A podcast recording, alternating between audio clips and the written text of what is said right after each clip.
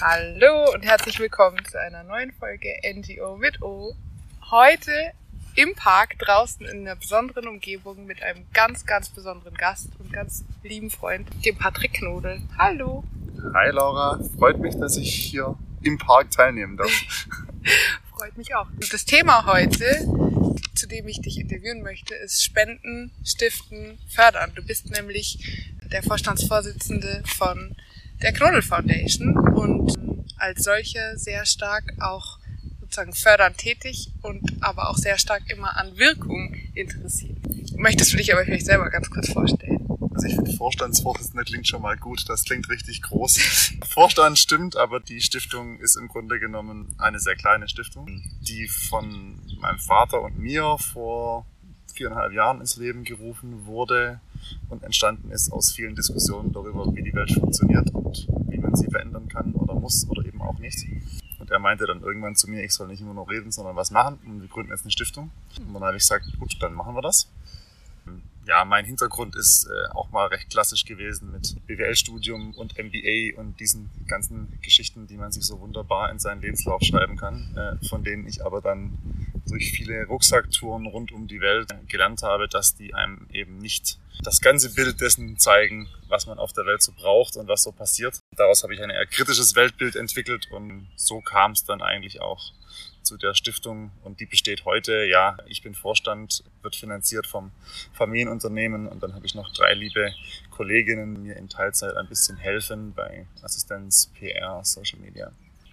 Und bei deinen Reisen rund um die Welt hast du dann sozusagen auch andere Länder natürlich kennengelernt und auch andere gesellschaftliche Strukturen und Verhältnisse und hast da, so wie ich dich ein bisschen kennengelernt habe, auch deinen Blick auf uns als Gesellschaft und wie sie funktionieren sollte, geformt.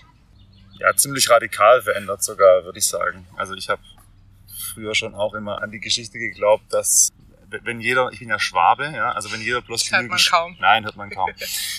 bemühe mich massivst.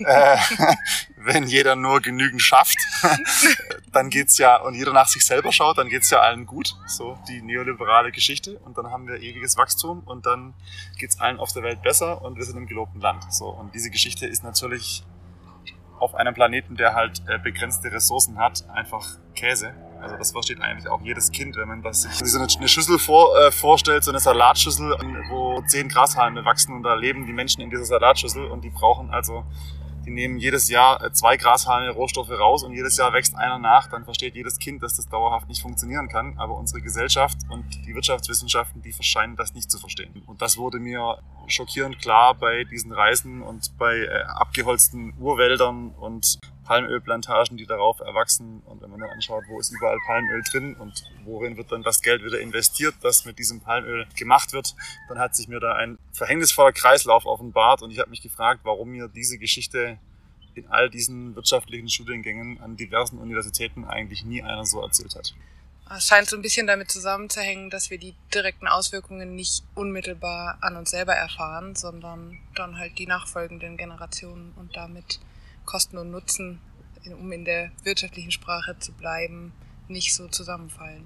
Absolut. Es ist halt, man redet dann immer von diesen externen äh, Effekten, externalized effects heißt das auf Englisch, die halt in der, im, im Marktpreis nicht drin sind. Also wenn ich, wenn ich halt irgendwie für 20 Euro ein Stück Holz, äh, eine kleine Kommode bei Ikea kaufen kann, dann ist halt die, der Schaden an der Natur nicht drin, dann ist die unter Umständen schlechte Arbeit für die Menschen, die es irgendwo am Ende der Welt herstellen müssen, auch nicht drin, denn die haben in der Regel ein, ein Rechtssystem um sich herum, in dem sie keinen Zugang zu Recht haben, weil sie das Geld nicht haben. Und dementsprechend ist das im Marktpreis nicht drin. Dementsprechend regelt der Marktpreis eben auch nicht alles. Und das ist so die, ja, aus meiner Sicht ist das so die Geschichte, diese übrigens auch völlig fehl übersetzte äh, Geschichte von Adam Smith, über die dann immer diskutiert wird, der unsichtbaren Hand, die völlig falsch ausgelegt wird von Wirtschaftswissenschaften und überhaupt nicht das wiedergibt, was er geschrieben hat.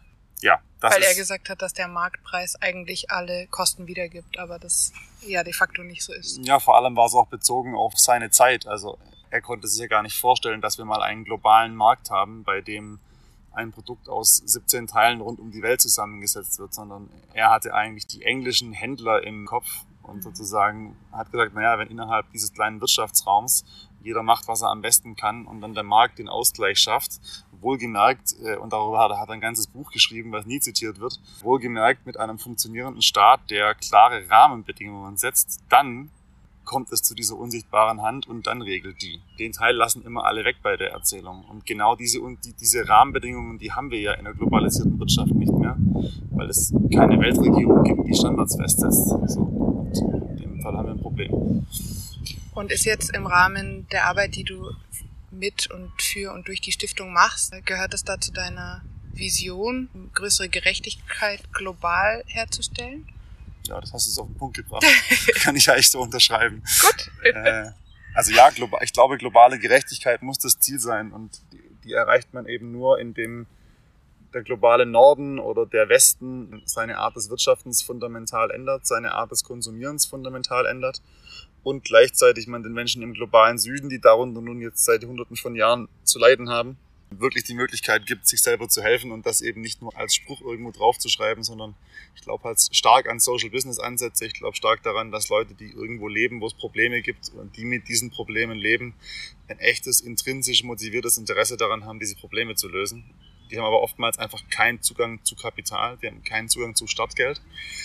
Und daran scheitert eben alles. So, und wenn man es den richtigen Leuten gibt, dann glaube ich, dass man von außen gar nicht so viel machen muss, damit die Probleme sich lösen. Diese beiden Themen zusammenzubringen, ist so ein bisschen die Vision der Stiftung. Und das, das, das geht natürlich auch viel in Richtung Bildung, weil ich glaube, dass unsere Bildungssysteme im Westen, ob das jetzt das, das Preußische ist, was dann Deutsch wurde, oder eben oder das Englische, die sind halt alle sehr stark hierarchisch strukturiert. Da vorne ist einer, der predigt runter und der weiß was und die anderen hören zu. Mhm. Das ist halt eine völlig veraltete Form des Lernens, aber die wird immer noch rund um die Welt durch die ganzen Kolonialsysteme, die da waren, ist eben diese Form der Schulsysteme auch rund um die Welt gegangen und wird immer noch überall gelehrt. Und ich glaube, ganz viele Bildungsprojekte gehen völlig ins Leere, weil wenn du mal als Beispiel irgendwo in Äthiopien auf dem Land bist, fernab jeder Großstadt und fernab von Ausbildungsbetrieben und aller Art Infrastruktur, dann muss Bildung dich ja in die Lage versetzen, dass du dir selber eine Lebensgrundlage schaffst.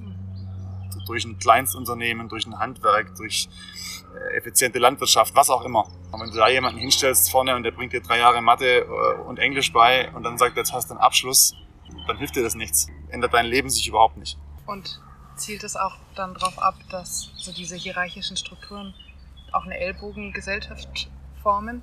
Äh, da müssen wir eigentlich von weg, ne? weil es geht immer darum, der Beste setzt sich durch und der kommt dann irgendwie in eine Führungsposition und die schlechteren halt nicht. Also der gute alte Darwin, ja. Ja, das ist ähm, ein Grundproblem, glaube ich. Ich glaube, wir haben total verlernt, oder nicht, ich glaube, wir haben es nicht verlernt, sondern uns von Geburt an aberzogen, dass kooperativ sein was Erstrebenswertes ist, sondern es geht von frühestem Alter an eben um Konkurrenz. Das fängt, also ich habe in der zweiten Klasse das erste Mal Noten bekommen und wenn du Noten bekommst, dann rennst du automatisch zu deinem Kumpel und schaust, hast du eine 2 in Mathe und ich habe eine 1, mhm. haha, ich bin besser. Jetzt ist Konkurrenz nichts an sich Schlechtes. Jeder, der jetzt den Podcast hört und mich kennt, der wird sich schlapp lachen. Ich kann beim Spielen nicht verlieren, ich will beim Kicken gewinnen, ich kann beim Tennis nicht verlieren. Also nicht falsch verstehen, das kann ja auch Antrieb sein. Die Frage ist immer nur, bis zu welchem Grad. Und ich glaube, Kooperation wird irgendwie völlig unterschätzt und wird wirtschaftlich immer als was Schwaches dargelegt was extrem lustig ist, weil wenn man sich dann anschaut, wenn Firmen oder gerade Multinationals sehr, sehr groß werden, dann tendieren die nämlich immer zur Kooperation. Also dann ist man ganz schnell bei Preisabsprachen und bei Kartellbildungen und bei aller Arten Absprachen, um alle anderen klein zu halten. Da ist dann die Kooperation auf einmal willkommen. Aber so auf kleiner Ebene, auf Grassroots-Ebene sagt man immer, nee, nee, das, das funktioniert nicht. Und ich glaube, da muss man fundamental umdenken. Und ich glaube, dass Menschen im Grunde ihres Wesens kooperativ sind und dass es nur von der Gesellschaft durch anderes Vorleben ganz früh verloren geht. Und jetzt ist es ja in diesen Themen vielleicht auch nicht ganz einfach, immer unmittelbar, also es ist ja nicht rational, sondern es hat ja auch sehr viel mit Emotionen zu tun und es ist nicht immer so auch die Argumentation vieler sozusagen gemeinnütziger Organisationen, es ist nicht alles, es sind harte Fakten und ist sofort dokumentierbar. Wie schafft man trotzdem eine gewisse Wirkung zu messen mit den Projekten, die, die da stattfinden?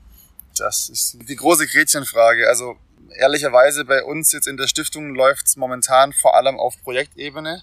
Ich habe noch kein fertig ausbaldövertes sozusagen Wirkungssystem für die Stiftung an sich, weil das sind 20 Projekte, die eine unglaubliche Vielfalt haben. Also das sozusagen hoch zu skalieren auf eine Gesamtwirkung der Stiftung, dann, das geht dann nicht mehr alleine. Also da bräuchte ich dann wirklich äh, Menschen, die sich damit intensiv befassen. Das heißt, bei uns ist die Wirkungsmessung wirklich auf Projektebene und auf Projektebene nutzen wir halt dieses mehr oder weniger bekannte IOOI-Modell, also Input, Output, Outcome, Impact, was ich glaube, was man auf fast alle Projekte mehr oder minder anwenden kann, wo ich aber auch sehe, dass das durchaus schwierig ist in der Branche, nenne ich es mal, weil ich glaube, dass die Welt der NPOs und NGOs jahrelang anders funktioniert hat und eben rein emotionsbasiert Projekte verkauft hat. Und jetzt auf einmal wollen immer mehr Zahlen, Daten, Fakten, die man belegen kann und sehen, ob das auch zu etwas führt.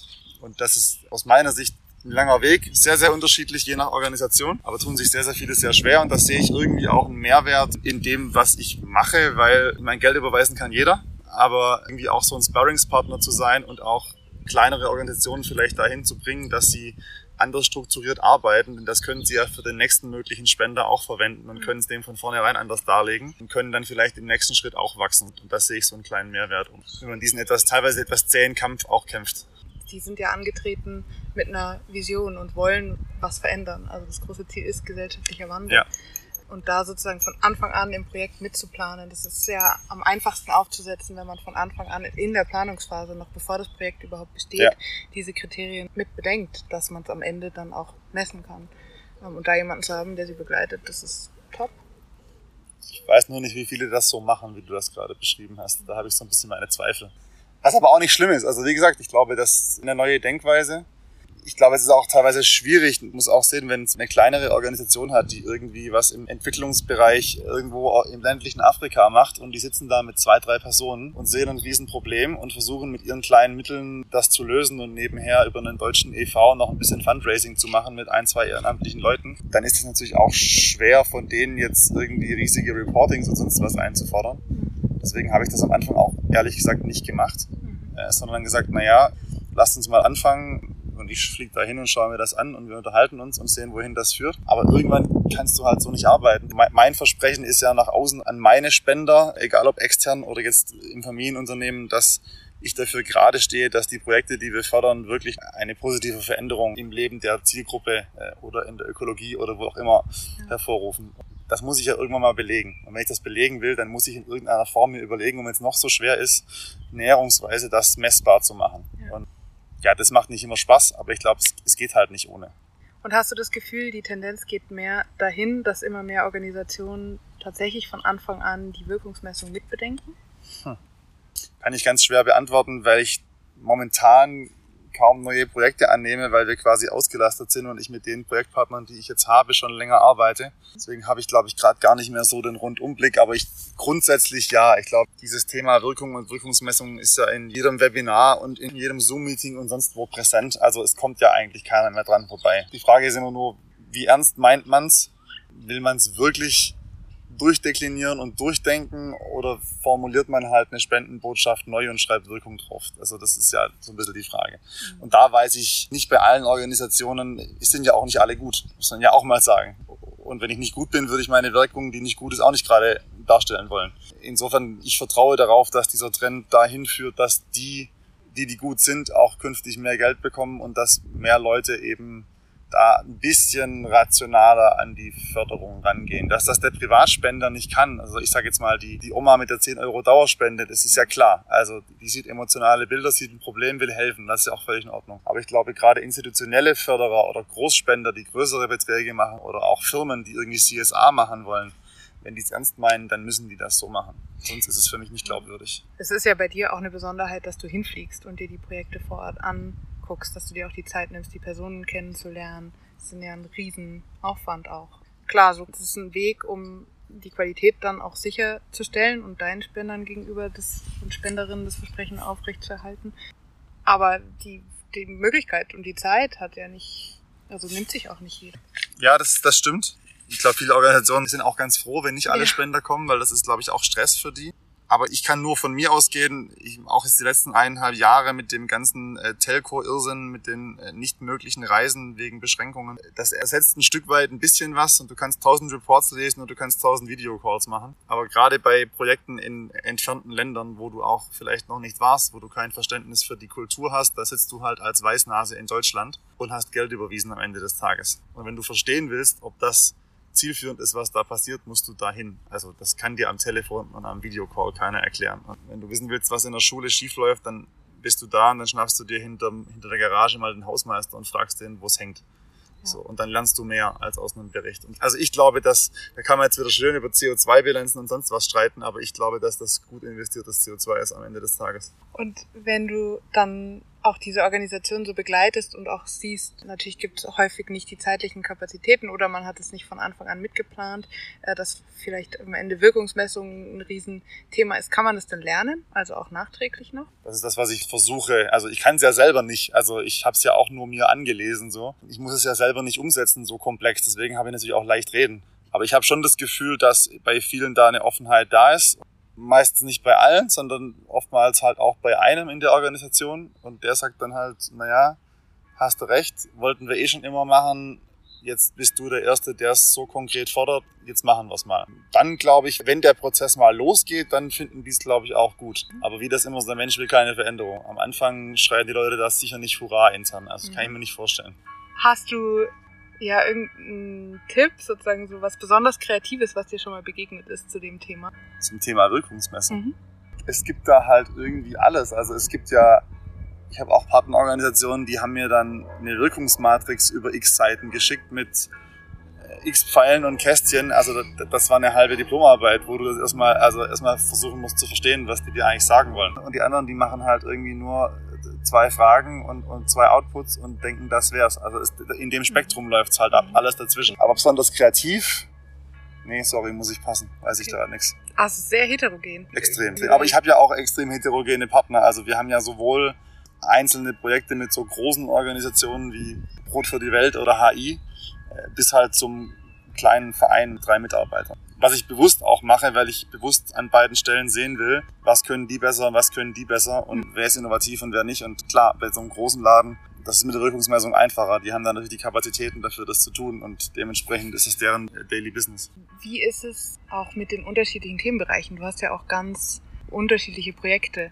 Hast du da festgestellt, dass es für manche Projekte einfacher ist als für andere? So Themen wie Social Business oder so Themen wie Vocational Training, also Ausbildungszentren sind natürlich einfacher da ist es sehr naheliegend, was man misst. Also wenn ich ein Ausbildungszentrum habe, ich möchte wissen, ob das Leben dieses Menschen sich verändert, dann muss ich halt schauen, ob der, der den Schreinerlehrer gemacht hat, im nächsten Jahr auch einen Job als Schreiner hat und vielleicht drei Jahre später immer noch. Das ist so, also ein relativ banaler äh, Ansatz. Während wenn du jetzt irgendwelche Girls Empowerment Projects machst für irgendwelche Mädels, die in einer patriarchischen Gesellschaft leben und deswegen halt mit äh, 13 schwanger werden und nie eine Chance auf eine Ausbildung haben und deswegen von Anfang an vollkommen abhängig von den Männern sind und man das irgendwie aufbrechen will, dann kann man natürlich sagen, na ja, klar, man kann die ausbilden und denen einen Job besorgen, versuchen, das ist eine Möglichkeit, aber dann geht es darüber hinaus ja auch Persönlichkeitsentwicklung und kann ich mich dann durchsetzen, fühle ich mich irgendwie jetzt wertvoller als früher und solche Sachen zu messen, das sind natürlich psychologische Faktoren. Auch das Verhältnis, wie ändert sich dann das Verhältnis im Dorf, werden die auch von den Männern mehr respektiert,